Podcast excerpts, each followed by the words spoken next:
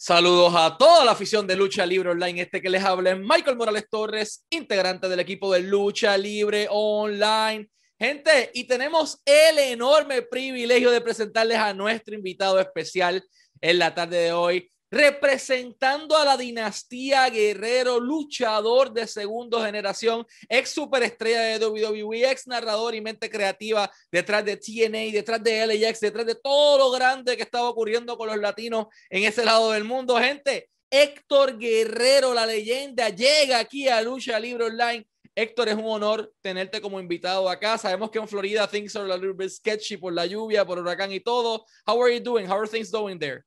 Bien, Miguel, we are doing fine here. You know, we just, uh, it's like a little, we were talking a little while ago. It's, it's just a small, really, it's not a, it's a small hurricane. But, uh, you know, in 2004, we had four pass through, through my area. And those are the ones that we were concerned about. But this one, uh, thank God, you know, praises to the Almighty, that protection, you know, it's, you know, there's a verse that says, uh, in Psalm 91, because I have made the Lord most high my habitation, there shall no evil befall me, neither shall any plague come nigh my dwelling. That is so true because it, it was it, it was today and well all, all since the midnight on with the winds that the way they started, no problems. Gracias a Dios. Gracias a Dios estamos ahí, que no, la cosa no está tan mala como él comenta. O sea, hay, han ocurrido cosas peores. Puerto Rico tuvo a María, menciona que Florida tuvo cuatro huracanes en esto de momento. Eso es como que eso es un poquito de viento, como, como dirían la gente en Florida. Eh, Héctor, quería comenzar preguntándote cómo fue crecer en, en, el hogar de los guerreros, con el señor Gori Guerrero, con tus hermanos.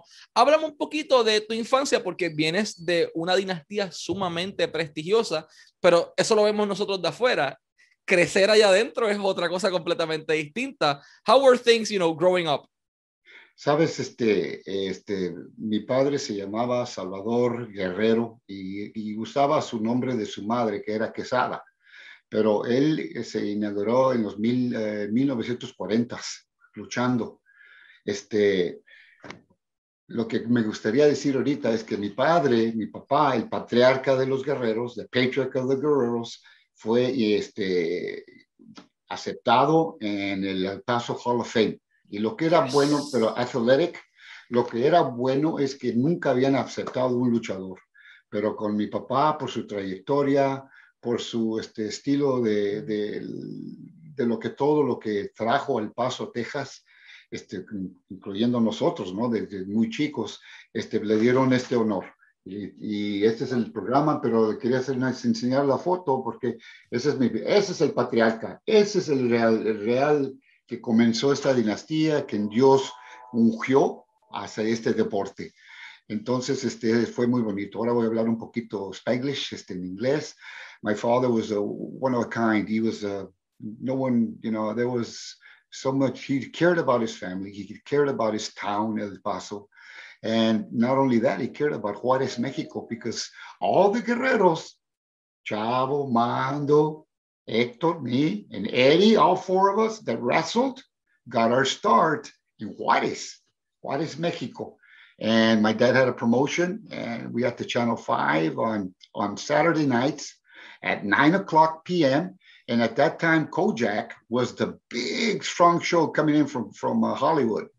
And uh, nobody would beat their ratings. Well, my dad started his uh, 9 o'clock Lucha Libre, el deporte más emocionante del mundo, aquí en Ciudad Juárez por el Canal 5. And guess what? We had better ratings than Kojak. And why? Because it was a it was a live show and it was live matches for an hour. And uh, the next day was Sunday would be the big show. And usually in the wintertime, we were at La Arena Internacional, the international arena that my dad created from a, it was an old uh, what it was it? A old uh, furniture warehouse, and he could reconstructed it. They constructed it. They put bleachers in. They put they, they had dressing rooms. You know, they had bathrooms for the people, and then they had the wrestling ring. And so there's where I learned how to wrestle because my father taught me how to wrestle. But also, I learned how to wrestle in my backyard when I was a little kid because my dad would always teach us how to wrestle there. You know what? We get in trouble and he'd say, "All right, so the rings that we had in the backyard was a portable ring, so you could take it apart and put it apart, like almost all rings do. But this portable ring was real easy to. It was quickly. It, you could do it within 15 to 20 minutes to an hour. Okay, so he would make us put up the ring if we got in trouble or we were going to be disciplined. And then usually when it was discipline, it was all three of us or all four of us.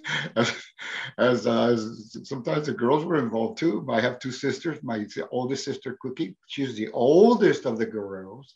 And then you have my uh, my sister Linda, which is between myself and Eddie. Eddie was the youngest of the Guerreros. So, but you know, he is not the least of the Guerreros either because of his popularity and what the Lord permitted him to have. So let me tell you, that, that was my dad's way of sometimes disciplining us because he'd make us do all the lucha drills. And after we did all the lucha drills, he stretches. If you understand what I'm talking about, some of the wrestlers know what stretching is. Yeah. So, uh, you know, are you going to listen to your brother? Yeah, yeah, I'm going to listen to my mom. You better not talk back to Dozer, Dozer. but uh, he was a fantastic guy who loved his family. Entonces, comentas que el patriarca ya es exaltado al Salón de la Fama del Paso en Texas, primer luchador en, en, obtener ese logro.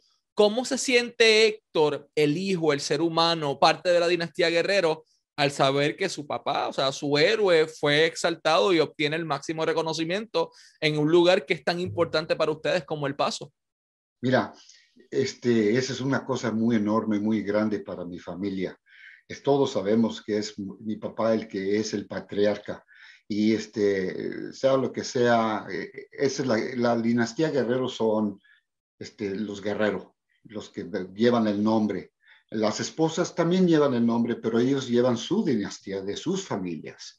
Entonces, la primera dinastía viene siendo de los guerreros, viene siendo eh, María del Refugio, Chavo, que decimos Salvador Guerrero, que es Chavo, Chavo Classic, este, Armando, que es Mando Guerrero, Héctor Guerrero, que soy yo, y Eri Guerrero.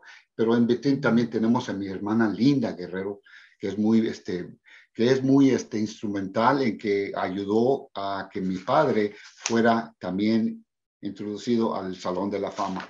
Chavo y Linda fueron los que se metieron y pusieron esto y pusieron la petición y un señor este, en, el, en, este, en El Paso, Texas, fue dando peticiones, peticiones, peticiones. Al fin, a la quinta petición, el Señor lo permitió. Fíjate, el, el número de gracia de Dios es el número cinco. Es un, esta es una cosa de número gracia. Ahora te digo una cosa, te lo voy, ahora I'm going to come over to, to English.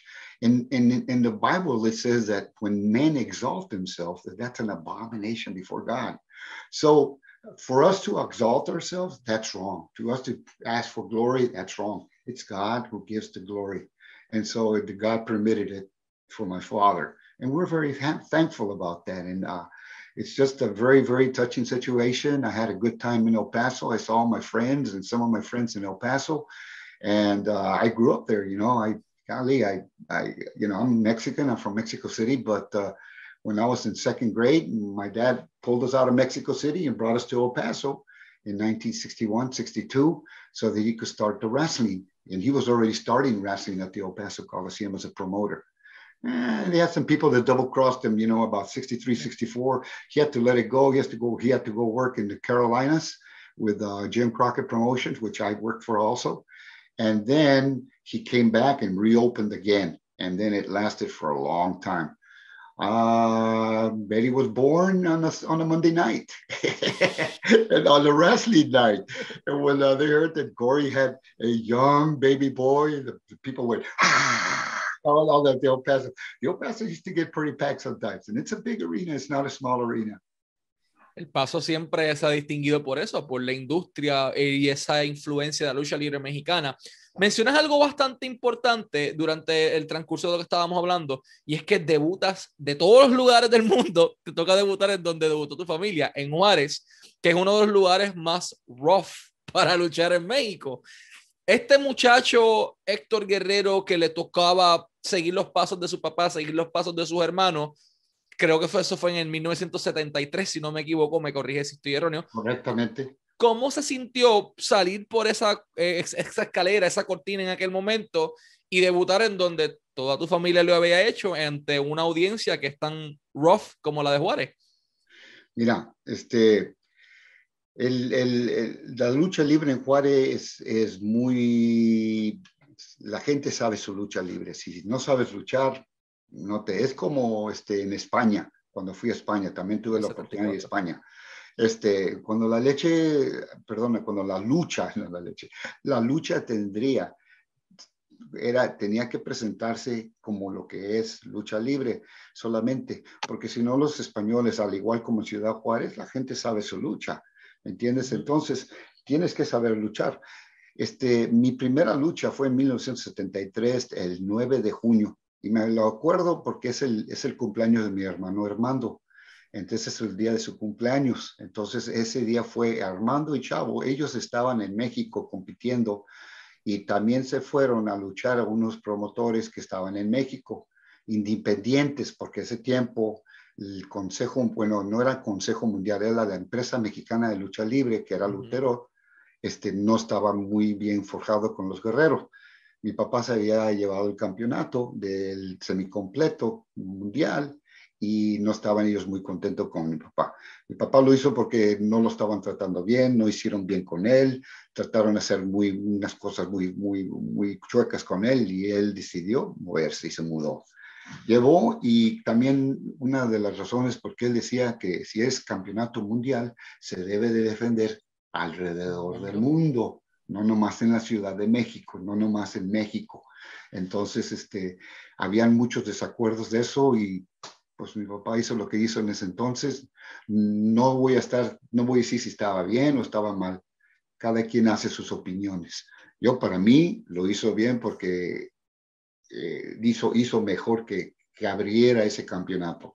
Pero entonces, este, hay mucho, mucho de lo que se viene diciendo de Ciudad Juárez, porque cuando yo comencé había una expectativa dice, bueno, te abrieron las puertas muchos luchadores. Dice, Uy, tú la tenías hecho porque eres guerrero. No es cierto. Es más dificultoso seguir un padre que es tan excelente y luego dos hermanos, Mando y Chavo, que eran muy buenos y son muy buenos luchadores. Y luego, si yo no salía bien, ese, ah, ese no sabe, eh, no, no es como los demás, no, ¿me entiendes? Igualmente en Estados Unidos.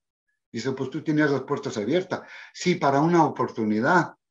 Así como cualquiera otra persona tiene la misma oportunidad. Entonces, no se, no se debe de distinguir entre sí y no. Like I'm saying, it says, we did have the opportunity for that first time. But you know what? They were very critical on that too. And if you made it, you made it. And if you didn't, you did not make it. And that's probably the end of your career. Look, every wrestler that I've known about has that do or do or pass. You're either going to make it or you don't because you get one try. That happened with the gobbledygooker, and I'll explain that later when you ask me about that. Okay, so uh, go right ahead.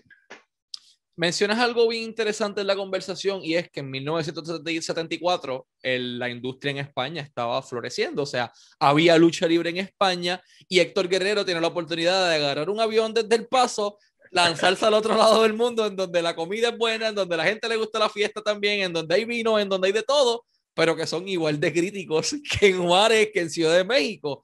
¿Cómo se fue esa experiencia de, de trabajar en España?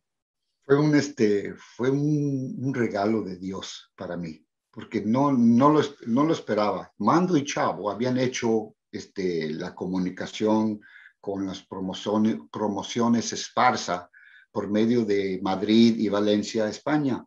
Entonces, Chavo, a ese momento se le abrieron las puertas para venir a Florida, donde yo estoy ahorita, donde yo hice mi, mucho de mi carrera, pero él se vino a, Florida a luchar. Entonces se abrió la puerta, entonces me hablaron, o sea, me, todos estamos en la misma casa, ¿no? Me dice, oye, este, ¿quieres ir a España? Y dice, pues, ¿cómo? Sí, para luchar y se, se abrió la puerta y se, se van tú y mando. Y le dije, no, pues iba Chavo. Iba Chavo y dice, no, no, y dice mi papá, no, este, Chavo, se va, Chavo va a ir a luchar en Florida. Entonces dije, ok.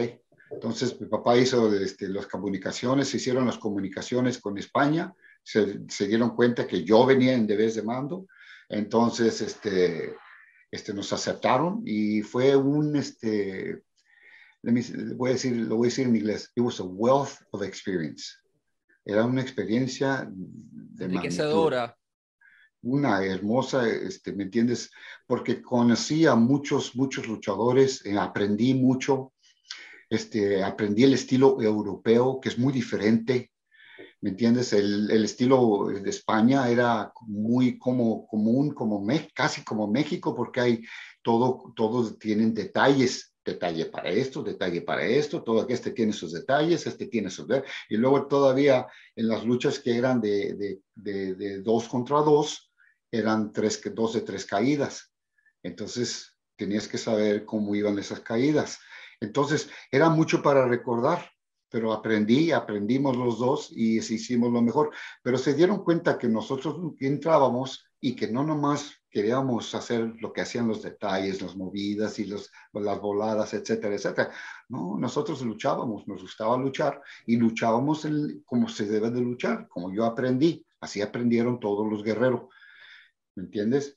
Los que no tuvieron tanto, el que no tuvo tanto como de mi papá fue Chavo Junior y es el chavo que está ahorita que vemos.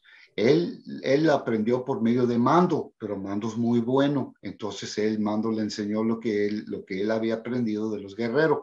Entonces también yo tuve oportunidades de trabajar, eh, platicar con él y, y, entrenar con él varias veces, pero no como me gustaría haber platicado más tiempo porque está muy ocupado y, y, decirle más de su, de su dinastía, porque él no, él vio a mi papá cuando estaba bien chiquito, ¿me entiendes? Y mi papá lo agarraba y lo agarraba y me entiendes, y chavito, le decíamos chavito, y él y, él y Ewis jugaban a las luchas. Ewis era Eri nomás le decimos Ewis porque era un, nombre de este, pues tú sabes, de corazón, ¿no? De, mi hermana Cuca le puso Ewis, entonces nosotros le decíamos Ewis, entonces Ewis y Eri luchaban. Y luego una vez te voy a decir una, una cosa que pasó. Estaba, estábamos en el Coliseo del Paso en un, en un lunes, se llama Monday Night, y era el intermission time, era y se habían subido Chavo y Eri, Chavo Jr. y Eri, a luchar y se pusieron a luchar pues las concession stands del, del, del paso, no, se, no estaba la gente, la gente estaba viéndolos y riéndose y aplaudiendo. Y dice, pues, pues ¿qué está pasando en el ring? Y estaba Leri, chavo. y, dice, pues estaba bien, pues entonces ya después ya los dejaban y pues los dejaron y ellos luchaban, tenían su lucha de gratis para la afición, pero era el, el Coliseo del Paso. Little did we know that they would turn out to be wrestlers later, ¿verdad? And that that actually happened. So we, we kind of had an up, uh, probably knew that it was going to happen. Una historia bastante interesante porque niños en un intermission de momento luchando es algo que vemos acá bastante común en Puerto Rico, que se ve bastante, pero que iba a imaginarse la gente de que eventualmente se convertiría en Eddie Guerrero y Chavo Guerrero Jr. Eh, es algo bastante interesante, viene de una familia con un background completamente distinto al resto de la familia. O sea, tenías a Gori, que eh, Gori, Salvador Gori Guerrero, que es el patriarca, tenías a tu mamá, tenías a tus hermanas, pero tenías a Chavo Classic, tenías a, al pequeño Ewis, como le decían ustedes, y tenían a, a Mando, que tal vez no se habla tanto de él, pero con las personas de esa época que lo vivieron, que he hablado, dicen que es uno de los mejores luchadores técnicos que sus ojos han visto. ¿Cómo fue crecer con tus hermanos, con tu sobrino en este caso, sabiendo de que, todo el mundo eventualmente iba a llegar al negocio familiar? O sea, había esa competencia saludable que de momento eh, luchaban stiff a la parte de atrás, se chuteaban con las movidas igual que papá les hacía para que dejaran de portarse mal. Puede, puede ser que sí. Mira, este, entre hermanos, cuando ya hay, este, mi hermano Chavo me lo decía así, me dice, ¿qué quieres comer? bistec o hamburguesa. No, pues quiero comer bistec. Eso es ok. Entonces, es competencia, es competencia. Entonces, por ejemplo, Chavo hizo grande en California y Japón. Mandos hizo en Texas, que Chavo también tuvo Texas, pero Mando más forjado en Texas y luego en Hawái. Tu servidor, comencé en, California, tuve éxito, pero vi que eran las cosas de mi hermano Chavo. Vi que nunca podría subir arriba de él, ¿me entiendes? Porque es, él era allí, ya rey.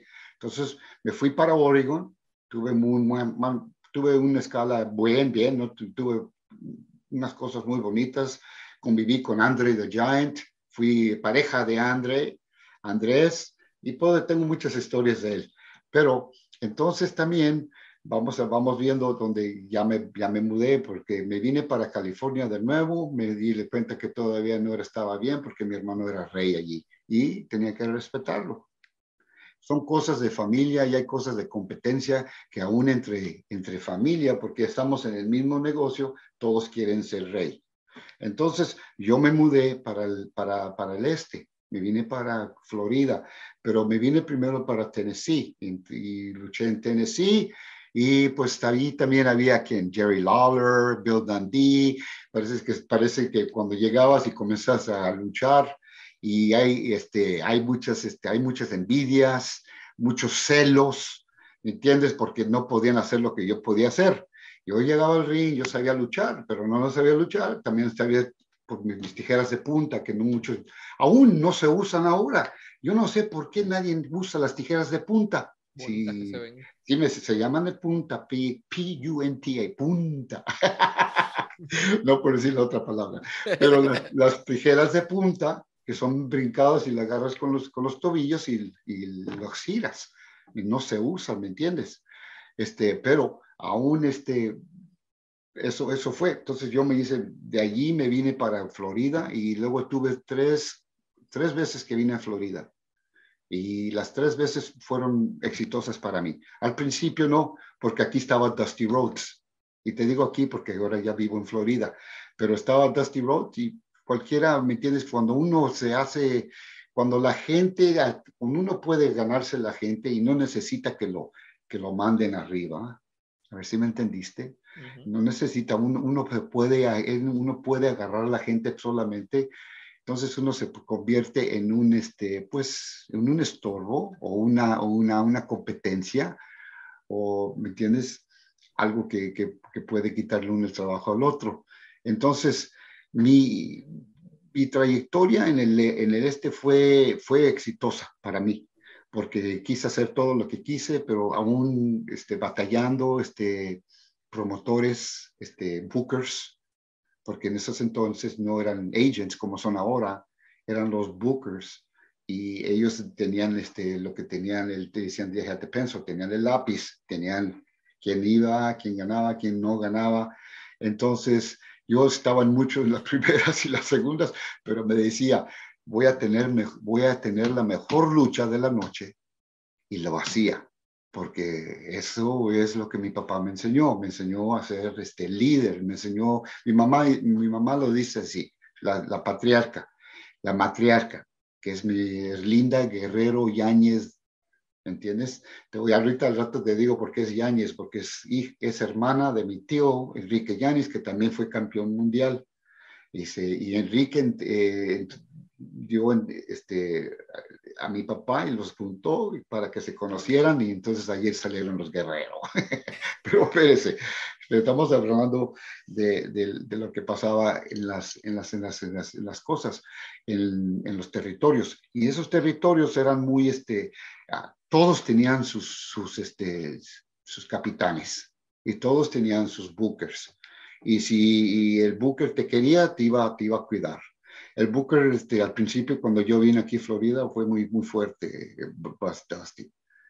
Se quisieron deshacer de mí porque, pues, yo era una, I was a threat, ¿me entiendes? Para él. ¿Me entiendes? Si agarras, si agarras más la popularidad de, de la gente, y yo no necesitaba que me pusieran en la, semifinal, o en la, yo podía ganarme la gente. ¿Por qué? Por la gracia de Dios primero y luego también por la gracia de que tuve un padre que me enseñó cómo hacerlo. Entonces es basado en lucha que aún ahora, hoy, en que veo lo que veo en, en, la televisión, se ha perdido mucho. Como me dijo Mike Graham, el hijo de Eddie Graham, dice, Hector, this is the way we knew wrestling is a dying art. And unfortunately, that's what's happened. Y desafortunadamente ha pasado las cosas así. Pero este, ya después tuve un buen éxito. Este, conquisté el campeonato del estado de, de, Florida. Fui campeón. Este, tuve muchos éxitos en mi vida aquí en Florida. Luego me fui para hasta North Carolina, que también tuve éxitos como Héctor Guerrero y luego salió un, una persona que se llama Lars Tron. y hablamos de eso después. Pero ojalá te, te, te, he dado más este, respuesta de esto. No, quedó excelente. Eso mismo quedó, esa misma historia está excelente. Y de hecho, ese es mi próximo tema. Tienes un título detrás de ti que, que, nunca el señor Lasertron perdió. Nunca, lo perdió. Háblame un poquito de ese trasfondo de por qué motivo surge la máscara y por qué motivo nunca pierdes ese título, pero pasa lo que pasó. Te voy a enseñar la máscara original. Esta fue la, Esa la original. Esta, me la hicieron en Juárez.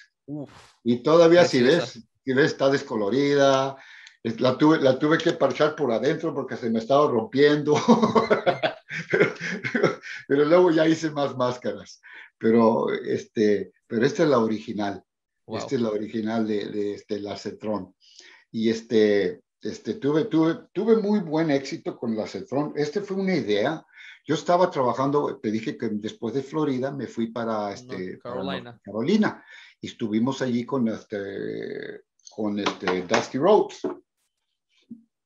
No, no sé si me queda ya estoy más grande de la cara. No, pero nunca crece la cara. Lo que crece es el, el ego. ¿Verdad? Y desafortunadamente debemos ser, lo que he encontrado, que entre más humilde con Dios, mejor. Ser humilde y Dios lo, lo respalda. Entonces, wow. le, llegué, le, llegué, le llevé la, la, idea a Dusty Rhodes. Le dije, Dusty, este, queremos, we would like to do something for the kids. Why, don't we do something for the kids? Y me dice, sí, you got an idea. Y le dije, ya. Y luego pues le, le enseñé unos, dibujo, unos dibujos. Y me dice, ah, let's try it. Y digo, what are you going to call them? ¿Cómo lo vas a llamar? Y le dije, Lasertron. Con, y luego pues dijo, muy bien, muy bien. Entonces, Lasertron fue construido y fue inaugurado en una lucha contra Denny Brown en, en, TBS y fue nacional. Entonces gané el campeonato mundial, que era este campeonato que vemos aquí, ¿entiendes? Y lo, y lo defendí por mucho tiempo, fue casi cerca del año. Pero lo que pasaba, desafortunadamente, que con esos tiempos Crockett Promotions tenía tenían, tenían dos, they were two nights every night, tenían una, tenían una, dos pueblos cada noche. Entonces, dividí, dividí, eh, they would divide, dividían todos, separaban la del talento, y era el talento, parece que era A, y el talento B. Pues el B, pues iban a los, a los, a los pueblos chicos, ¿me entiendes? A los que tenías que manejar, casi tres, a veces tres horas, a veces dos horas, a veces cuatro, cinco, seis horas. Depende, porque todos estábamos en Charlotte. Te ponían en Albany, Albany, Georgia, y tenías que estar, eran como seis horas, ¿me entiendes? Entonces era, un, era, era mucha friega en, el, pues en los carros, ¿me entiendes? Pero nos ayudábamos los luchadores y, y íbamos juntos y teníamos muy buen tiempo y a veces eso es, eso es muy buena, una cosa muy bonita que no se me olvida. Pero este, Lacertron y Boogie Boogie Boogie Man nos pusieron como pareja, entonces nos tenían como pareja como main eventers. Yo era el campeón mundial junior de, de la bueno, Lacetron, campeón mundial, y luego Boogie Boogie Man, y entrábamos y luchábamos contra los, este, a veces, ¿quién eran? Los, este, The New Breed, este, eran este, muchos, los, este, ¿cómo decían? Le, decían los patrol, eran como policías, y luego otros que nos daban Bigfoot, ¿me entiendes? Otros muchachos que muy buenos luchadores, que no tenemos ningún, pero éramos en los, en los pueblos chicos. Y entonces, y, el pago era muy diferente. Ahora, los otros que estaban como Ric Flair, Luger, los Road Warriors, todos esos los tenían en los Big Nights. Ahora, de vez en cuando nos ponían a nosotros, nos llevaban a nosotros, nos llevaban, ¿me entiendes? A Filadelfia, a estos lugares, ¿me entiendes? Pero cuando te digo, y como yo te digo, cuando yo luchaba, yo buscaba hacer la mejor lucha de la noche no me gustaba ser la segunda mejor. ¿Entiendes? Por eso a veces cuando yo siempre, cuando estaba en Florida, volteaba a ver con, durante mis luchas y estaba Ric Flair viendo mis luchas. ¿Entiendes? Y luego lo que Ric Flair le gustaba hacer, pues se, unió conmigo, ¿no? Y me causaba, eh, luego me puso bien briago una noche con 50 kamikazes, dice que 25 para él, 25 para él, yo no, pues, ni me podía mover después de esos 25, pero de todos modos, pues nunca, nunca me afectó mi lucha, aún crudo o lo que era, en la lucha de, después del otro día, ahí estaba, y él estaba viendo a alguien, no sabía cómo pararme, porque cuando él venía a Florida quería ser el mejor, y todos quieren ser el mejor, pero lo que es es saber cómo manipular la lucha para que la gente disfrute, y si la gente lo está disfrutando, lo va a demostrar, y eso es la verdad. So, entonces, eso fue. Entonces, Lasertron que también después ya, ya después agarré, esta le falta la, este, la parte de aquí porque se le cayó en una lucha. de todos modos, Lasertron, este, ¿cómo decía? Te lo voy a decir en inglés, they were starving me out. Lo que pasa es que era muy poco pago por todo lo que estaba yo haciendo esa semana. Los tenían, sí, trabajando, pero no era comparación cuando yo este, luchaba en las, en las arenas grandes con ellos, era muy buen pago. Y de vez en cuando, bueno, los daban aún, quizás los daba una, una noche con los, con los grandes, pero se hacía, no eran dos, no, eran dos ah, pueblos cada noche, pero en, eh, casi toda la semana menos una o dos noches. Entonces esas dos noches nos programaban, pero eran unos grandes shows y los pagos eran muy buenos porque era mucha gente, eran este, era, este, edificios grandes, ¿me entiendes? En Cincinnati, en Filadelfia, en Charlotte, ¿me entiendes? Estamos en Roanoke, estamos hablando de eso. Entonces ya comenzamos a ir alrededor de, cuando agarró TBS, comenzamos a ir a California, estoy luché en California como, como Lasertron, también en Arizona, ¿me entiendes? El Paso también, tuve la oportunidad, pero no, no como Héctor Guerrero, pero como Lasertron. Pero hubo muchas circunstancias este, que, que buenos, bueno, fueron, muy, muy, unos recuerdos muy bonitos y es muy agradecido por, porque también si no querían, no, no te despedían, ¿me entiendes? Entonces tenías que trabajar a su estilo, como ellos quieran. Entonces llegó el momento donde ya estaban ellos, yo estaba hambriento, no nomás, no nomás apenas pagando mis, mis, este, mis biles, apenas pagando mi, porque tenía, este, tenía un apartamento, que dije, ahí muere. Entonces entré y le entregué el, campeonato del Dusty y le dije, con permiso, pero yo me retiro. No les di ni dos semanas ni nada porque ellos habían hecho lo que hizo. Yo creo que lo esperaba, porque es lo que estaban queriendo. Entonces yo dejé el campeonato, y, pero el acetón nunca lo perdió en el ring. Por eso digo que nunca. Ahora, la Cetrón estuvo en México también. Cuando fui este, a entrevistar con este Paco Alonso, este, que ya también, que en paz descanse, que pasó mejor vida, este, con Paco, este, él me, me dio un, dibujo y me dijo que si lo podíamos llamar la Cetrón, pero quería poner diferente el nombre. Entonces en inglés es L-A-Z-O-R-T-R-O-N. L-A-Z-O-R-T-R-O-N. Entonces me dice, ¿por qué no le ponemos la Certrón? Pero entonces él tenía el L-A-S, entonces yo le dije, bueno, pues vamos a ponerle dos S. Órale, dice, vamos a hacerlo así. Al L-A-S-S-E-R-T-R-O-N. Y este es la Certrón que cambió ahí el concepto completamente. completo, completo, con las, las, las, cositas atrás, un completo, completo. Y luego también, y luego también con este, con este, ¿cómo te podía explicar? Con alas, porque me pusieron así como se conectaba de aquí a acá. Y cuando luchaba a veces con los luchadores, que los agarraba, los agarraba, un, como se llama, un, un candado de frente por arriba, los, los, los, los, cubrían las caras y decían, ¡Eh, tranquilo, tranquilo, y se les quitaba porque no podían ver. Pero, este, pero la Centrón también tuvo mucho, para mí tuvo bien éxito en, en, México. Tuvo en este, también vi que este, se acabó mi, me quisieron bajar mi garantía porque fui, para, fui en garantía me quisieron bajar mi garantía y les dije, bueno, es, quizás es mejor que digas ya, que yo diga mi adiós, y con su permiso y, mi, y di mi noticia y me vine y me vine me vine al paso que me estaba esperando mi mamá y me, me metí al colegio de nuevo a la Universidad de Texas en El Paso y saqué un bachillerato en educación física y en deportes. En tu carrera mencionas México, mencionas Oregon, que trabajaste con ella, mencionas North Carolina, mencionas Florida, you work everywhere, pero hay un lugar que tal vez tus hermanos, alguno de ellos pisó, pero no tuvieron el éxito que tuvo Héctor Guerrero, y te hablo de Puerto Rico. En Puerto Rico, eh, Héctor Guerrero tuvo la oportunidad de luchar, acá conquistó un campeonato sumamente prestigioso como el Campeonato de Puerto Rico.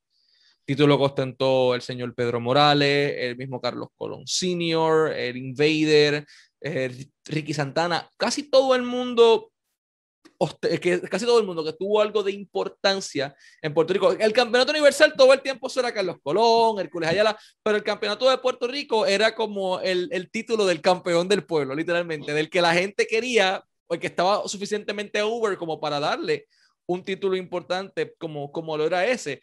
Eh, trabajaste con el señor Carlos Colón, ganas el campeonato de Puerto Rico acá en la isla. ¿Cómo fue esa experiencia trabajando en un territorio tan hostil como Puerto Rico? Porque el público te arrojaba baterías de el Spark Plug. Yo recuerdo quién fue que tiene una historia del Spark Plug. Nikita Koloff le cortaron un brazo con Spark Plug. Spark Plug a, los bushwalkers, a los pastores de Nueva Zelanda, le arrojaban batería. Eh, they were really, really rough. Te esperaban afuera para atacarte. O sea, los fanáticos eran bien pasionales, pero si les caías bien, tenías el cielo gano. ¿Cómo fue esa experiencia de trabajar en un territorio tan complejo como el de Puerto Rico? ¿Quieres la verdad o quieres la, la, la, la versión tranquila? Vámonos sin censura. sin censura. Mira, la primera vez que yo fui a Puerto Rico estuve, estuve muy contento con este, las promociones de Carlos Colón.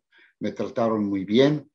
Miguelito Pérez, que muy hermoso, este, tuve muy buenos tiempos con él, me llevó a ver el Moro, el Parque de las Ciencias, todo, todo, anduvimos eh, él y yo juntos los días que no tenía que luchar.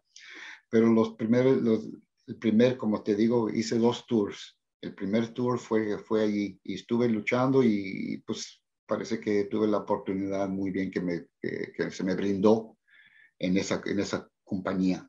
La segunda vez, este, fue, fue la situación, porque había yo dejado una promoción en Juárez, porque me habló Carlos Colón, que si podía yo venir pronto. Le dije, ¿cómo no? Pues yo creo que estaba reemplazando un nombre. Pues este, tuve muy buenas luchas. Este, me gustaban, hay, en el, en el YouTube hay una lucha entre yo y el huracán. Huracán Castillo. Huracán Castillo, muy buena lucha. Este, y este, esa fue mi última lucha esa noche. Pero así como Brody tuvo una circunstancia que él, yo tuve esa circunstancia esa noche. Este, y la verdad es, y a mí no me importa, yo estoy acá ellos están allá. Pero de todos modos no fue, no fue muy agradable para mí. Este, cuando me iban a pagar, no me pagaban nada de lo que aún, de lo que aún me habían pagado la primera vez y había hecho casi los mismos días. Y me vinieron, y al principio me dijeron, no me, no me, no, no me iban ni a pagar, porque yo les dije, hey, este, ya, yo me fijé que a todos les estaba pagando, a los demás que habían venido y a mí no me estaban pagando. Les dije, les dije yo, bueno, hey, este, ¿qué, ¿qué, no me van a pagar? Y dice, oh, ¿qué te vas mañana? Dice, pues usted, usted compró los boletos, usted debería saber si ya me voy mañana. Entonces dije, ah, sí, sí, ahorita espérate. Entonces me vinieron y me trajeron 400 dólares en unos. Entonces yo dije, bueno, si los dejo aquí en el, en el no los voy a encontrar. Entonces me los puse en mis botas. Al momento que yo estaba poniéndome mis botas en el dinero, entró Carlos Colón, Jovica, y el Invader, casi lo mismo que casi con Brody. entonces entraron y yo de repente no, noté que yo estaba arreglando, poniéndome los zapatos y vi que ya de repente no había nadie en el vestidor. Y dije, bueno, ¿qué, ¿qué pasa? Entonces entraron ellos tres y me dice, ¿qué va a haber problemas aquí? Y dice, no, ¿cuál problema? Entonces ellos estaban viendo que sí iba a dejar que Huracán me ganara. Entonces yo les dije, no, no hay problema. Entonces entré y tú puedes ver la lucha. La lucha estuvo muy buena, a mí me gustó. Y Huracán, muy buen muchacho. No, no, él no tenía nada que ver con esto. Pero este, ya después me di cuenta que no, ¿me entiendes? Tenía que, me dijeron que tenía que pagar mi hotel, etcétera, etcétera, etcétera. Quizás, you eso vi yo que ya no era un, una, una oportunidad para mí que quería seguir. Y esa es la verdad. Y no soy el único luchador, hay muchos luchadores y quizás este, no digo nada, nomás digo que las oportunidades para allí, allí, por eso se acabaron para mí, porque yo ya no quise ir de nuevo. Se me ofreció una vez más con Conan. Conan me dijo que tenía una este, muy bien relación con Carlos. Dice que si quería ir con él, porque luché una vez con él y se fijó que con él podía hacer muchas cosas conmigo, porque yo lo, lo, lo, lo elevé, ¿me entiendes? Más de lo que él y este, porque esa lucha que yo tuve con él, yo era el rudo, ¿me entiendes? El, el, villano. Entonces, este, le dije, no, no, gracias. Y esa fue la razón porque no puedo yo este, confiar en esa compañía. Ahora, mis respetos para Carlos Colón y los demás, Jovica y los, los que estén allí.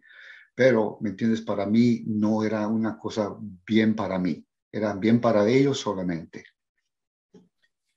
muy lamentable que haya tenido que vivir una situación así en la isla. No es la primera historia que escucho así. Hay muchas personas Muchos y muchos, y hay uno que mataron, es Brody. Y ese fue amigo mío también. De verdad, muy lamentable. Y mucha gente también se quedaron adeudándole muchísimo dinero, cifras enormes de dinero, miles de dólares. Es, lamentablemente aquí funcionaban las cosas de otra manera se aprovechaban, esa es la verdad de, de, las cosas. Se aprovechaban de los extranjeros muchas veces y de verdad es muy lamentable. Vamos ahora a un momento un poco menos, menos complicado. Vamos a agarrar un avión, vámonos a New York, en donde estaba en aquel momento dado el territorio del señor Vince McMahon. Él estaba en Madison Square Garden. Y un joven Héctor Guerrero, bueno, joven veterano para aquel momento, le tocó la encomienda difícil de en Survivor Series hubieron dos debuts en ese año. Debuta The Undertaker con un personaje que él pensaba que no iba a ser el suyo. Y debuta Héctor Guerrero de aquel huevo, literalmente. De momento sale un pavo y they were hyping it up. That's the gobbledygooker, that's the gobbledygooker. ¿Cómo ocurre esto? ¿A quién se le ocurre la idea? Do you thought it was gonna work? Hablamos un poquito de, de esa experiencia tan extraña y es bizarro porque es súper bizarro que tuviste en, en WWE o WWF en aquel momento. Mira, yo me fijé una cosa, que es cuando me hablaron, primeramente yo estaba queriendo hablar con, I wanted to talk to WWE. It was WWF at that time. And they would not answer my calls. because I was looking for a place to go and maybe I could go to WWF. So one time I called in, I got a number and it was the booking office. And then I called in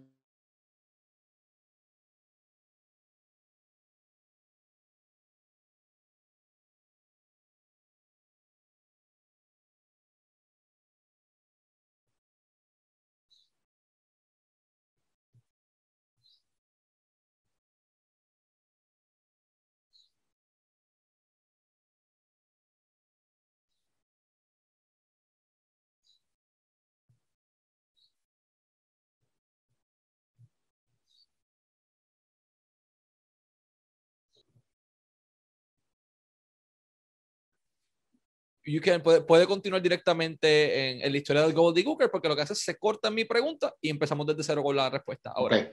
muchas gracias. ¿Quieres que comience yo o se, Sí, no, ya, ya la pregunta se quedó en récord. Okay, okay. Se, se, corta y se añade la respuesta suya ahora. Voy a comenzar de nuevo. Sí. Ok, este, voy a decir, lo que había pasado era que este, yo en esos tiempos estaba yo buscando ir a donde un territorio. Estaba yo en Tennessee. Entonces, mi primera esposa, este, bueno, antes de todo, quería decir que yo había llamado muchas veces y una vez llamé, tuve un, teléfono donde llamé y Pat Patterson contestó. Y cuando contestó, preguntó quién era. Yo le dije, soy Héctor Guerrero, a ver si hay una oportunidad. Y me dice, who is this? ¿Quién es esto? Entonces le dije, Héctor Guerrero de nuevo. Entonces, pues bueno, dices, no debes de utilizar, no debes de hablar este, no, este número. Never call this number again. Y me colgó. Entonces, cuando, cuando pasaron como, ¿qué te pudiera decir? Un mes, dos meses, tres meses, no, no te pudiera decir, no me acuerdo. Entonces de repente mi señora dice que había una llamada para mí y le dije, ¿quién es? Me dice, they say they're WWF. He says, hang up to, I don't want to talk to you. Y le digo, well, he doesn't want to talk to you. Y les colgó, y le colgó. Volvieron a hablar y, y lo hicieron, y lo hice de mismo. Hablaron después, dos, tres días después, y lo hice lo mismo. Por fin una vez habla, y, y yo contesté, y dice, hello, who's this? Is this is WWF? Please, Hector, do not hang up. Do not, please do not hang up. He said, yeah, yeah, well, well what? Who's going to talk to me? Well, Vince wants to talk to you. I said, Vince McMahon? And he said, yes. I said, okay, well, all right. So then he says, uh, Vince says, well, Hector, he says, we have an idea. We thought about you and, and we would like to do something for the children. And I says, really? He says, well, we have Survivor Series coming. We want to think, we're thinking about putting you in a turkey suit. Do you have an opera? a problem with doing that. He said, well, if it's for the children, I don't mind doing anything for the children. I said, I will do it for the children. And he says, yeah. I says, you'll come out of an egg and we're going to call it egg sighting, E-G-G, and then sighting, you know, and it'll be, and you'll be in Survivor Series and you'll do some, you know, you come out and you're going to be for the kids, you know, you dance a little bit, maybe bring some of the kids up in the ring and let them dance with you.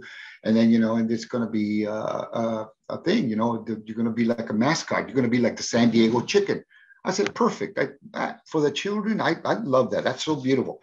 And then he says, and maybe, you know, we're also, we're looking at other things that you might be wrestling with our, with our system too, you know, as, as a different entity. I said, all right, no problem. So entonces, he says, I want here, I'm going to pass you on the Pat. Y who, que la, el que mismo que me veía, the guy who would, who would hang up and, and told me all the things. All of a sudden now is talking to me. Hector, Hector, oh, you know, hey, I'm sorry, blah, blah it's all right. He says, so then I had talked to them and then so they they they uh they didn't call me after that call, they didn't call me for about four or five weeks and and you know, Survivor Series is coming up close. It was like in I was in uh, like maybe in, in May. I know I'm sorry, not May, like you know, August, September, then you have October. It was like about sometime in September. Finally, they called me, and I and then they said, uh, uh, I says, I thought you weren't guys going to call me. I said, why? He says, because you haven't called me since then. And then, so they got in trouble and then they blamed it on me. And I'm talking about the people that were supposed to do the, supposed to do it. He said, well, you know, we're, we're, we're sorry. And he said, I understand. He says, I just, I'm just telling you the truth. So anyway, uh, uh, I went in, they flew me in. The same day they flew me in, the same day, Mark, Undertaker, who's Mark, flew in with me, and we were both in the same limo. Now he went one way in the in the we went into the building in Stamford, Connecticut, and he went in the other other way. So I talked to uh, to all that they got a seamstress. I stayed there for about two days. They took measurements. They did all this stuff, and then uh, I was I was gone. And then they did the we did the thing. We did the uh, we did the show. Now my thing was to do. I was supposed to break out of the egg at the time and then as soon as I break out of the egg, uh, Gene Okerlund was going to was going to interview me, but I wasn't supposed to talk. I was supposed to go like, you know, like I got a turkey, right? Yeah. So that's what I was doing. If you see that, that's what I did. And then he was going to play the part, and then we were going to go in, and then we were going to dance around, and then you know, see if you know, to a to a song called "Turkey in the Turkey in the Straw." you know, it's got a good little got a good little theme. So I said, yeah. And then you know, later on during during the shows, as I was booked, I was going to start pulling kids out. So I'm I'm doing. Uh, first of all, I have to. I, they made a box underneath it, and I was under there for about. Oh my God, I can't remember. I had to be in there because the people that were letting in workers, they didn't want nobody to know that it was me They didn't want nobody to see that I had been in there, who it was. And so they put me in. I think it was like two something, 230. They put me in. Guess what? I get in there and it's and it's and it's pasted with pornography. And I said, no, I ain't gonna do this. I said, no, because you know, come on, man. I said, that's wrong. He said, yeah. so, oh, we saw it. We, we thought you like it. The, the worker said, well, I, no, I don't. I don't like it. Excuse me, but no. So they took it all off. Okay, good. I had water. I had a I had a thing to, you know, go to the bathroom, like number one, you know, pee, or, you know, they brought me something like that that I could I could do. And I stayed in there till it was time for the intermission, which it was time to do the gobbledygooker. So then they told me to put my suit on, put my suit on. You know, they, they had a they had a little mic in there. They were talking to me all the time. And then I jumped up in, I put the, the turkey hand. I mean, everything was was made to fit me. And I got out and and I and they said, you know, what is it? And then I started pushing the egg out. I played, and then I boom, I, I busted out, and they all booed. I booed, they booed, and I'm looking and I'm saying, oh, oh, this didn't go over too good, right? So I'm thinking, well, and then I I I, I get out, and then and Gene starts starts starts uh, starts looking at me. He's got the mic down, and I say, Gene, they don't like it, man. It's not. Well, kid, we got to get it over. So I says, okay. So Gene was at, had the right mind. He reminded me that I had to get this over because that's what it was. So we got it. We got on the thing. We talked. Uh, he he would talk, ask me questions. I would go. So then I went into the ring. And so he wanted, he got into the ring with me, which he wasn't, I was just going to get in there and do some cartwheels around off, dance around the thing, maybe get outside, pull a kid in or something. And whatever I, you know, whatever came into my, you know, my ad play to get it over. Uh, but Gene gets in the ring with me and he falls in and he tries to hit the ropes like I'm hitting the ropes because I will hit the ropes and do all kind of stuff. I did a cartwheel, try to do a cartwheel, landed on his butt he he he went to the rope. He caught himself on the rope and he landed face down. Man, Gene worked so hard. Well, anyway, we came out of it. We got done. I tell you what, the people that had booed it were not booing it so bad no more. The children that were there, oh my God, they were. I could see them. There was few, not that many, but there were few, and they were like, oh, the kids, the kids loved it. Los niños les estaba gustando. So I get back into the into the uh, into the uh, into the dress. Well, going back to the dressing room, and man, am I getting some bad stares? Like I did something wrong, you know. So I knew they're, they're blaming me because you know what? You're not going to blame the boss. That was his idea. But anyway, eh, I always say this about, and I've been saying it lately. You know, Vince had the right idea, just the wrong place. If I would have known what the Meadowlands was, I didn't, I didn't, I'd never been to the Meadowlands. I'd been to Philadelphia. I'd been to other places, but I'd never been to, to the Meadowlands. And so if it was like Philadelphia, I would have said, you know what, that's not a good place to do this. Because those people in Philadelphia are like kind of like the way they were in, in at the Meadowlands. And he should have known that. He should have known his crowd. And that wasn't mine, but he should have known his crowd and he should have not done it.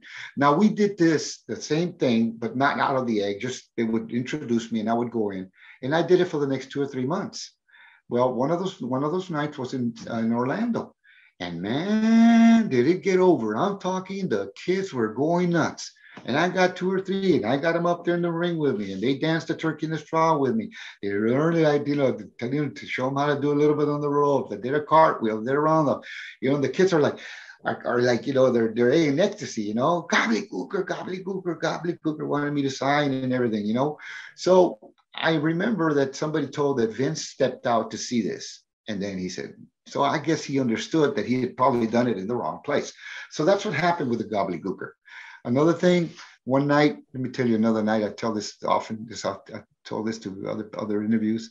Uh, they said to me in the Madison Square Garden that we're going to highlight the Gooker tonight. That's what they would call me, the Gooker.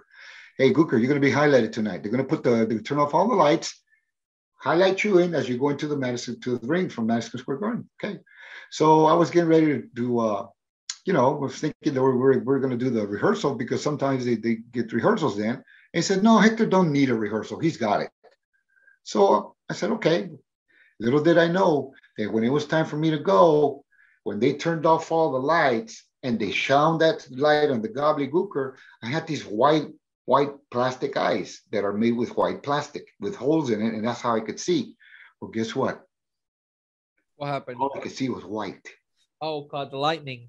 Yes, and I couldn't see out. I couldn't see the floor, and I'm hitting back, and they're they're pushing me. And I said, I can't see, I can't see. I'm screaming at them, and they're pushing me and pushed me out. You know what I mean? And I and I'm blind. I didn't know. And then I, I could feel the, the the the the wires, you know, the, from the cameras. And so I made my way to the ring. Like, you know, I couldn't see. So then I used to I used to flip in, like handspring into into the top rope and then and land on my feet. And I did it all the time. So I do it, but I landed on my butt because I couldn't see the floor. I didn't know where the floor was. Oh God. All I could see was white. So I'm like, when I get up, so I don't know what to do. And I'm thinking to myself, oh my God. So I started acting like my, you know, funny, like that hurt my butt and this, and, and going around and rubbing my butt on the turnbuckle. And then, you know, to try to dis- disarm it of what I, that I had not made it in. And then the, they turned the lights on. Okay, now I can see.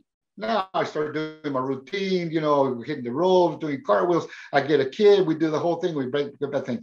So I go back into the dressing room, right? Vince won't even look at me like, you know, you got that stare, that ugly stare that he gives people, and he gave it to me, and I'm like, finally, I said, screw it, they don't know what's going on. So I went to to the dressing room. You know, I, I was about to quit. I didn't care no more. I just, you know, they weren't doing very right with me. They do stuff like this, you know, and then and then uh, Gorilla Monsoon comes in, and he says, uh, "You couldn't see." I go, "You think?" And so they understood. So that was the situations that happened that are misunderstandings, and probably they figured it out, you know. But it was too late because it had already been. It was on live TV, if I remember right. So, you know, you you deal with it. So remember, I tell you, there's things that make or break a thing. At the earlier of this of this interview, so that was something that that that probably broke the gobbledygooker. Even though they used them later on, it was never me again until they did the battle royal. WrestleMania uh, 17. Yes, the the the gimmick battle royal. That was me, but they didn't have the original outfit, and they gave me this helmet. That was a helmet. I was when they when uh when tugboat grabbed me and picked me up, I was holding on to the helmet so it wouldn't come off and my head would be seen. So it was very hard to work in it. So, but I enjoyed I enjoyed that opportunity, and God was good with me, and uh, and Vince was nice to me then, and, and always been nice. So, uh, not always, but you know, it is what it is. O sea que fue un, eh, fue como dirían, a series of unfortunate events que llevó entonces a, a, esa situación con el gobbledygooker. Posterior a esto, ocurre tu salida de WWF, estás un tiempo bien breve con WCW, pero de momento encuentras otro aire en tu carrera. Estoy hablando de TNA. Ya no es el mismo Héctor Guerrero que veíamos en el cuadrilátero, veíamos el comentarista en español en una transición, trabajando con Willy, pero era Héctor Guerrero con LAX. Era, era algo completamente distinto a, you know, a, Lasertron, a Lasertron, a, a Gobbledygooker, a Héctor Guerrero original, al clásico de la dinastía Guerrero. Era bien diferente. ¿Cómo fue esa transición de trabajar con TNA?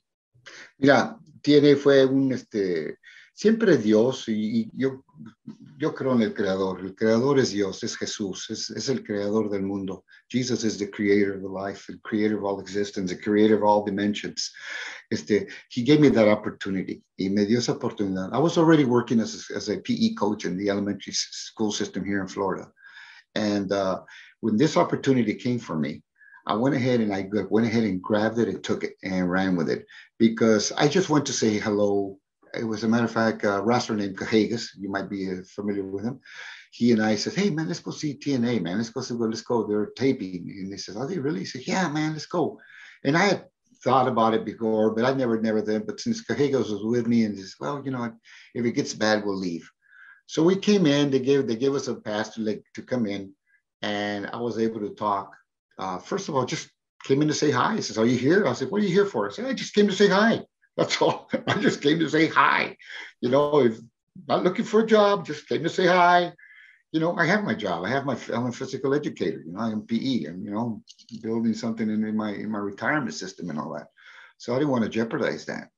So uh, they they uh, I was I was I went in where the where the you know where the boys are talking and doing everything that they're doing, and I went into the to the actual ring, and I was there sitting down with Cajigas, and then uh, uh, I was I was uh, I was uh, Dixie Carter was passing by, and she looked at me and she goes and says, "Are you you're Hector Guerrero?" I go, "Yes, ma'am." I says, "Thank you for I just wanted to come and say hi." And she looked at me and she gave me a stare like you know, and she says, "Okay." And then so I didn't say anything, you know. And then said, "Who's he?" And I said, "Well, that's Cajigas. He's a, he's a wrestler. He's a very good wrestler." And she said, "Okay." So I was sitting down with the boys after a while. I was watching some of the matches. I came back down. I sat down, and uh, Mike Tenay comes out, and he says to me, "Hey, would you like a job with this company?" I go, "I just came to say hi." I said, "But would you like a job with this company?" I go, "Well, okay, if you know if they want to, if they're not going to not to, you know, beat around the bush or say yes, and then all of a sudden, no, you know, no, you know, I came here to say hi." No, Mike just say just just said he went like that. So we left, you know. So then before the before the night was over, I was offered a job and it was good. So then uh, they said, do, do you mind being in the commentary table? And uh, Konnan was there with the LAX and all that. And uh, I said, okay, well, whatever. Uh, yeah, it's it's good. I, I don't mind being in commentating. It's all right. And then I and then I started commentating with uh, with uh, Willie because Willie was there too. He had already been there, and uh, so uh, there was having they were having problems with Conan at that time, and Conan wasn't happy with with his with what they were doing with him, and I don't know why. That was between them and Conan. So Conan left, and and uh, so that's when they decided to see if they could put me in with LAX as a manager. So they did that, and we did that because you know Conan had left, but it was Konnan's. That was his his his deal, his gig.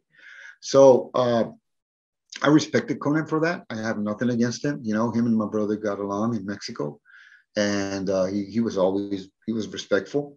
He used to work out with the Guerreros in my backyard when Eddie started. So he won't tell you that, but he did. He used he used to borrow my dad's wrestling books and bring them back because my mom made him make sure he brought them back. But he was very respectful. He did it.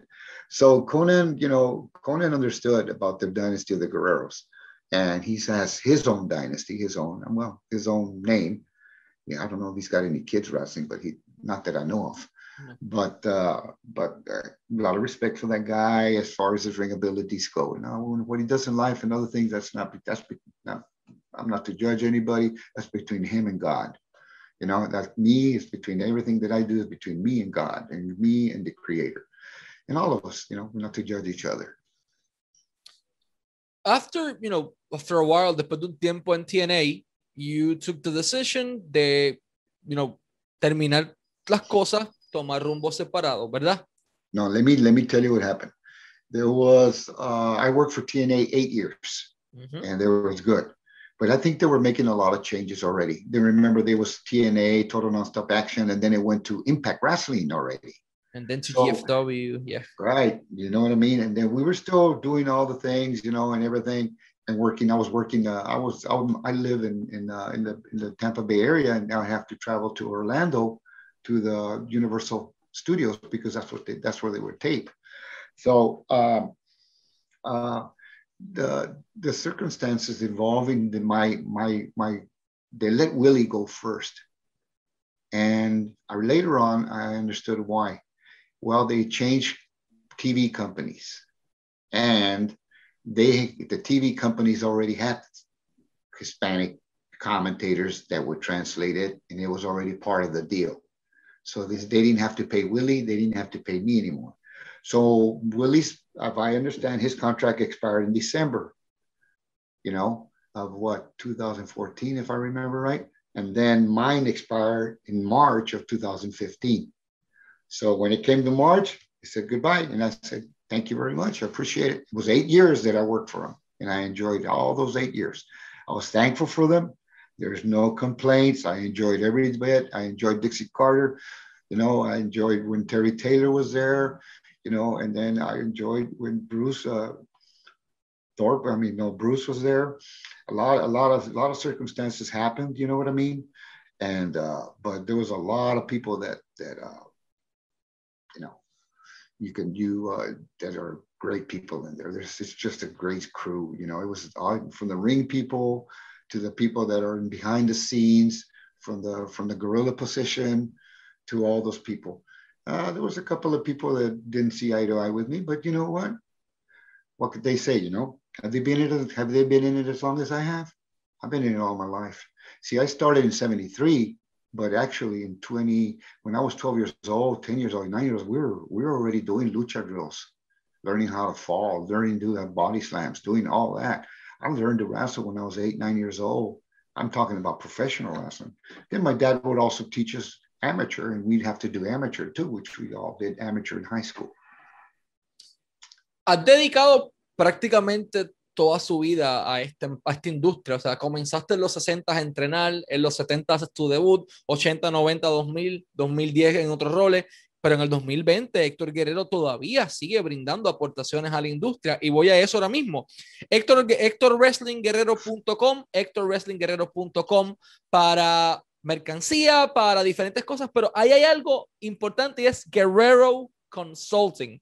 Eso es para todo talento que quiera un review de su lucha, para toda empresa que quiera un review de su producto, para toda empresa que necesite algo distinto, es HectorWrestlingGuerrero.com. Ahí tienen camisetas, tienen los coasters, tienen fotos firmadas, hay de todo tipo de mercancía. Las camisas están excelentes, las fotos vienen dedicadas por el mismo Héctor Guerrero para usted. Si usted se llama Juan Pérez, para Juan Pérez, o sea, dedicado a su toma de su tiempo, la firma y se le envía a donde usted está. Lo único que necesita es adquirirla a través de HectorWrestlingGuerrero.com. Eh, para toda la información, which actually leads me to my next point. Guerrero Consulting. You've been working all your life para diferentes compañías, but you decided to start your own y hasta ahora it's been really good. You've been in this industry por siete décadas diferentes. O sea, en los 60 comenzaste a entrenar, en los 70 haces tu debut, son siete décadas diferentes porque todavía los 2020s sigues activo. Háblanos un poco de, de Guerrero Consulting, cómo ocurre este concepto, por qué nace y qué específicamente hace Héctor Guerrero para la industria, porque muchos talentos han beneficiado de estos servicios, al igual que empresas. Mira, este, la, la, la experiencia de todos a uno cuando uno está, está aprendiendo es, es enormemente tomada. Yo tuve buenos, buenas personas que me dijeron, I had a lot of good people tell me a lot of, a lot of things that helped me in my career. And they, they actually benefited from me because of the promotion I was in. And that brought in more, more, more people and that made money. So I was actually paying for it, okay, with my body or with other circumstances. Uh, but I see wrestling nowadays. Veo la lucha ahora en días. Es un circo. It's a circus. It's the same thing I saw in Spain. It's the same thing I saw in Mexico. Okay. If you look at uh, New Japan Pro Wrestling about five years ago or three years ago, they were really good. But now they're starting to trans they're trying to transform to the same thing that's happening here and what has happened here. I hear of a lot of wrestlers being being uh, let go in the major companies. I'm talking about wwe because they're, they're sending them back to wrestle to learn to wrestle and to learn the way they should there's very few wrestlers that can that can wrestle one of them is samoa joe very very good wrestler take my hat off to the young man. Uh, very good right in the ring. You have other ones beside, but they come to my to my thought. But uh, uh, I see Will Osprey that he can he can join the the acrobatics with his wrestling, which is really great. And I've seen other wrestlers in, in Japan that are just phenomenal. And they mostly are because they teach their wrestlers to wrestle. They have a dojo. They actually do and they live to wrestle first, and then comes the, the performance in the ring. Then comes because wrestling is a performance. Yes, it is, but it is a it is like a chess game. You gotta know the gotta know the, the, the moves. Es un juego de ajedrez. Tienes que saber las movidas. Si no ves las movidas, So in Mexico, when I would talk, they used to they used to say, "Why aren't you preparing your high spots?" Tus detalles. And I look at them, I say, and I would smile, tell them anything. But in the ring, man, I moved and I did it. And if they didn't know how to do it, I did it for them. And I knew how to do it for them or make them do what I wanted to do because I know how to do it.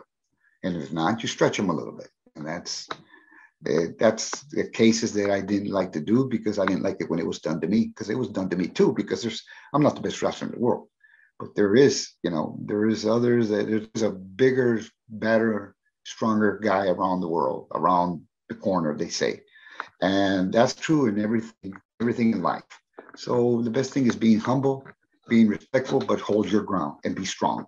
And that's what i do and that's what i teach them. I teach them how to do it because they might think that they can do that by just listening to me but they're not you got to know how to do it and that's where you come in and that's where you teach them now what's happened with wrestling is that they have infiltrated it with hollywood and you look at it you see wrestling that's infiltrated with Hollywood. And the drama is made like Hollywood drama. Well, Hollywood and wrestling are not the same because Hollywood is, is uh, completely something different. And if you know how to create the drama in the wrestling, that's what I learned.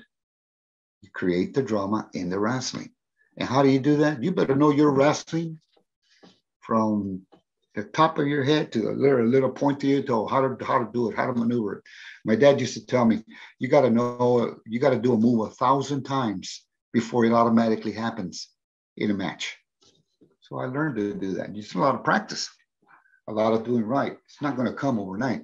Some people have it and they have, uh, they get because they're natural. So that's why I have a consulting company. See, I look at the wrestler, I see what he needs, I know what he needs, and then I'm going to talk to him about it. You know, and but you know, uh, I don't ask for much. Just pay me something. Why? Because I already paid it with my body, and I learned it way many years, like you say, from the '60s all the way through now. And you're gonna you're gonna flourish from that from that uh, from that you know from that wisdom.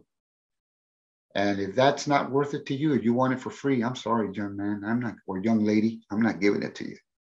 You know, you go, you go get your years in the ring and pay your dues. And I'm talking, I pay my dues.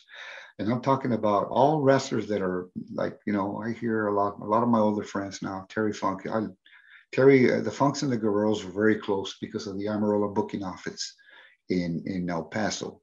And I got tremendous respect for Dory Jr., for uh, Terry, and their dad, I loved. I loved. I loved Dory Senior. He was great. He always treated me right.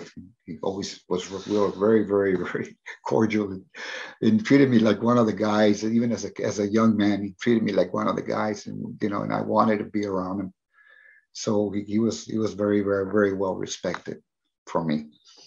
But uh, the reason, uh, like I told you, is told you, you know, I want to do consulting. You know, I wish uh, WWE would listen to this because you know what, I could probably, I could probably change the whole system and bring it back to the old ways. And you know what, the old with the new. When the old meets the new, it would be beautiful. It would be great. But you know what, they don't got it. They think they got it. Well, well, if they think they got it, then why they, they, they're dismissing so many people? Because they don't have it. They don't got it. You know, you know.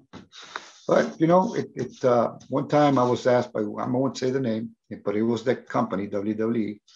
They asked me to go check and see some of their some of their training sites and see what I what I thought, and they were just going to pay me a flat fee, and I didn't think I was gonna. So I said, I'm gonna I'm gonna I'm gonna show you how to make millions, and you're gonna pay me just this. And I told them the, the amount they were giving me, and they said yes. I go, sorry, but no can do. You know, now you give me a percentage. Okay, you know why? Because you know this is knowledge, and knowledge is is is uh, it's good. You know what I mean? I didn't I didn't learn how to make it as a circus. See, I don't. I, I as a matter of fact, like my dad, we my dad used to frown on that. You know, and uh, a for example, a bad guy goes into the ring and uses his mouth to get heat, to get the people mad at him. That's cheap heat, and that's not good heat. You know, Gorgeous George Sr. was one of the best. Interesting because he was a psychologist. that turned wrestler because psychology is a very important part in the wrestling business. But how to do it, how to have it, how to experience it, what experience, why do you do it, how do you fix this, how do you fix that? Uh, I had a, I went to a thing the other night where I gave my testimony, my Christian testimony, and they had a wrestling match. And the match before the main event was a barn burner because these boys could move. Yeah, they wowed and it was kind of like a circus match because all the movements, the movements are great. Now, don't get me wrong, okay? I did the movements like, you know, las tijeras de punta, you know, the, the ankle scissors and stuff like that. But what I'm what I'm trying to say, there's got to be a psychology with it that goes with it. And that's where they're lacking. They're not, they haven't learned it yet. And that comes with time or somebody teaching it to them, which still is, takes time, but they have to be, they have to be mentored with that. And for example, uh, Arnold Skorlin was traveled with uh, Bobby Duncan as he became the World Wrestling Entertainment when he became the WWF champion. He traveled with him because that's what he, he lacked. He had the body, he had the charisma, right? The stanchion, Bobby Duncan, good American boy, right? All American boy, great, awesome, right? But lacked it in the ring. And people, will, you know, you'll go see the people will go see something, and you know, it looks great, but it's, it looks it's it's not it's mon- monotone. Even though with the moves it can get monotone. I tell you, I go. I've been to Mexico, and guys are doing flips, and they're doing this, and the people are quiet. Okay, let me tell you an experience. Okay, I'm in Mexico City in Veracruz, and uh, Luthes was visiting and wrestling for the promotion, La Promociones Mora, that that uh, Francisco, you know, Francisco Flores had. Was they called it Independientes. So I went to wrestle. I mean, all the big stars were there. Anibal, uh, uh, Black, uh, no, Anibal, we had the Dr. Wagner, we had the medic, we had we had the Solitario, all these big names. I was I was a rookie, and these guys were like big time names. Now they were rookies when my dad was the big name. So they treated me like you know a gory son, and I got a lot of good, good, good stuff from uh, from uh, Solitario. Solitario and Anibal really talked to me, really, really helped me out. But anyway, I wanted to tell you that I was I was there, and and uh, Luthes came in to work in you know, the territory. So we're in there and I'm sitting this, I'm sitting, I'm sitting quietly under the stairs and I'm hearing this rumbling going on in the, in the, in the arena because the, our, the, our dressing rooms were under the, the bleachers and it's rumbling like, oh, and I'm like, what's going on? So I go out and I see Luthes and he's got an arm bar on this guy. The guy's trying to get out of it, kind of get out of it, kind of get out of it. He had built it up to that much that every time he tried to do it, Lou would hold on to it. And the people were, these people are the ones that used to see Blackman do these one and a half out dives into the into the planchas and, and all these back somersaults and doing all this. They they seen so much. That was it. But now they're seeing somebody do something, and that's that's that's create he created something in the ring and I'm and I was amazed. And I'm I sat down and, and I learned. And this was very young in my career. And so Lou was a big part of my my teaching just by that match. And then he also refereed some of my matches in in, in uh, Japan, and I was listening to what he would say to me. Very very uh, you know also Freddie Blassie was also a good influence to me for my facial features and, and stuff like that. But we all get come in contact with a lot of people. Gene LeBell, golly, Gene was a wealth of knowledge, but you know, it was good for the company. And and his brother was Mike LeBell, which was a promoter of the Los, Los Angeles Olympic Auditorium. So that's how that went. Entonces, Classy, Freddie Blassie, Luces son nombres enormes que han ya pasado en algún Mike LeBell, eh, no, Mike, Mike. Me, no, Gene, Gene LeBell, forgive me, Gene LeBell.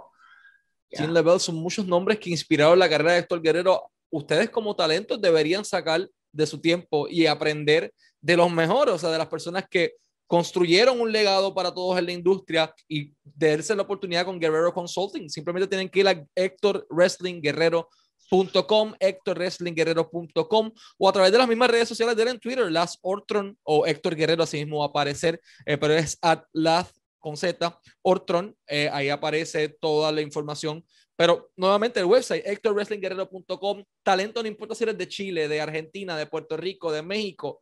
Esto es una oportunidad excelente que no pueden dejar pasar. Aprender de los mejores y por un precio sumamente excelente. O sea, hay personas que te van a cobrar decenas de miles de dólares con su experiencia. Héctor Guerrero no hace eso. Héctor Guerrero quiere ayudar a la industria, quiere ayudar al talento también a conocer y a las empresas que estén interesadas, lo mismo.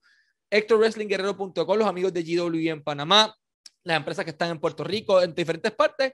Guerrero Consulting es una excelente alternativa para ustedes. Y ahí a la distancia de, de un mensaje, de un email, de, de, a través del website, no solamente necesitan contactarlo y créanme, valdrá cada centavo de su tiempo y cada segundo de su tiempo también.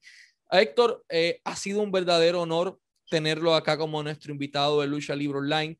Último, pero no menos importante, cuando Héctor Guerrero el profesor eh, o el coach de Physical Education, el hijo del señor Gori Guerrero, el hermano de Eddie, de Mando, de Chavo Classic, el, todas estas fases que has tenido en tu carrera. Cuando el Héctor actual en el 2021 mira hacia atrás, se siente contento, se siente satisfecho, se siente realized por todo lo que ha logrado y ha adquirido, no solo en su carrera, sino en su vida. Tienes una hija, eh, tienes a tu señora, o sea, todo, has hecho tantas cosas tanto dentro de los cuadriláteros y de la industria como fuera de ella.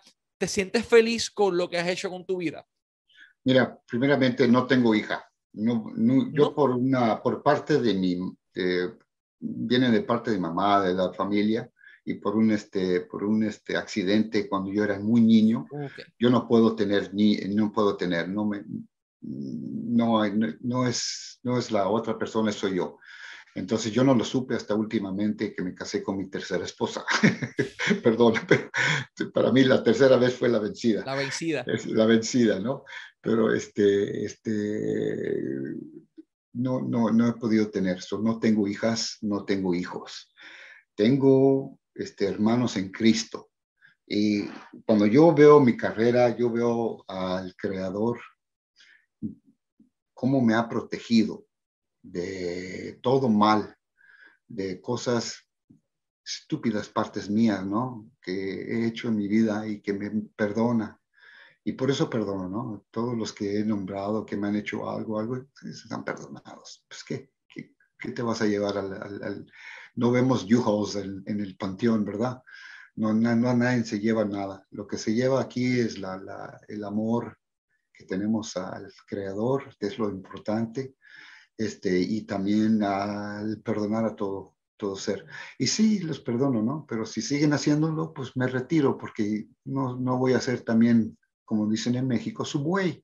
Ese es un animal, ¿me entiendes? Que se le pega para que haga, o su burro, ¿me entiendes? Porque desafortunadamente no, ya, ya abusos, abusos no, ya no. Entonces, este, lo que veo, veo una trayectoria donde el Creador Jesús, mi Padre Celestial, me ha protegido y me ha guardado y me ha dado el honor de saber lo que sé. Y, y, le doy gracias a Él y a honrar su nombre y que me ha enseñado a ser humilde, porque la humildad es un secreto que no muchos lo conocen el que conoce ser humilde y saber, pero fuerte, no, no, no humilde para que lo pisoteen y lo, y lo estén martiriando y les hagan cosas, ¿me entiendes?, abusar. No estoy hablando de eso. Estoy hablando de ser humilde ante Dios primeramente y luego ante los que dan el respeto, soy humilde. A los que no, pues no, no, no les digo nada, pero los dejo que ellos aprendan a su mismo, a su mismo tiempo. Porque todos nosotros tenemos que aprender, todos nosotros tenemos que dar cuenta al Creador. Y este, eso es lo que yo veo. Veo esa trayectoria y veo la trayectoria como me ha cuidado desde siendo muy chico hasta llegar hasta ahorita. Y, y le doy gracias porque tengo una vida este, productiva que, este, que se me ha brindado por el creador. Y esto es, esto se acaba, ¿no? La lucha se va a acabar. Lo que se lleva uno en el cielo, se lleva uno a la, a la próxima, al próximo camino de la existencia de uno, viene siendo el amor que nos tenemos unos a los otros, el perdón. el, aceptar al Señor Jesucristo como único y personal Salvador y tener una relación con Él, porque Él es el creador, hermano. Y Él te dice las cosas, Él, él cree, él, él se fijó que, que estuviera yo bien en las luchas. Hay muchas veces que yo pudiera haber sido muy, muy mal, este, unos, unos topes que me aventé en Estados Unidos donde se movieron, se quitaron y, y quedé, ¿me entiendes? Pero no, no, no, no me, no estoy, todavía estoy aquí. Entonces el Señor me ha protegido con muchas cosas, no nomás en... Y de promotores, ¿me entiendes? Quizás este, para que ellos vayan aprendiendo a ser humildes, ¿no? Todos tenemos que ser, todos nos tenemos que dar la humildad en eso. Eso es lo que he aprendido en mi vida. Y lo que veo la trayectoria de lucha, veo a mi creador que se ha envuelto conmigo en eso y que me ha permitido tenerla. Y le doy gracias por la oportunidad. Ahora, lo del consulting, sí cobro, para que sepan, ¿ok? Porque no, no es gratis los tiempos y me ayuda a mí, porque yo también todavía tengo que vivir de la sostenencia que el Señor me permite tener. Entonces, eso es lo que me gustaría decir. And I want to say thank you to all the American people that are listening and they know that are bilingual. And uh, hopefully you'll understand uh, the beauty of having to know your creator. Amén. Eh, más que una entrevista, esto fue una lección de vida y aprendizaje para mí y para todas las personas que están escuchándolo. Eh, muchísimas gracias por su tiempo. Un verdadero honor, señor, haberlo tenido como nuestro invitado. Serio, el honor es mío. Y siempre deseándole mucho éxito tanto en su carrera como en su vida personal, señor Guerrero. Muchas gracias por todo. Gracias a ustedes. Y este fue Héctor Guerrero y Michael Morales Torres para Lucha Libre Online.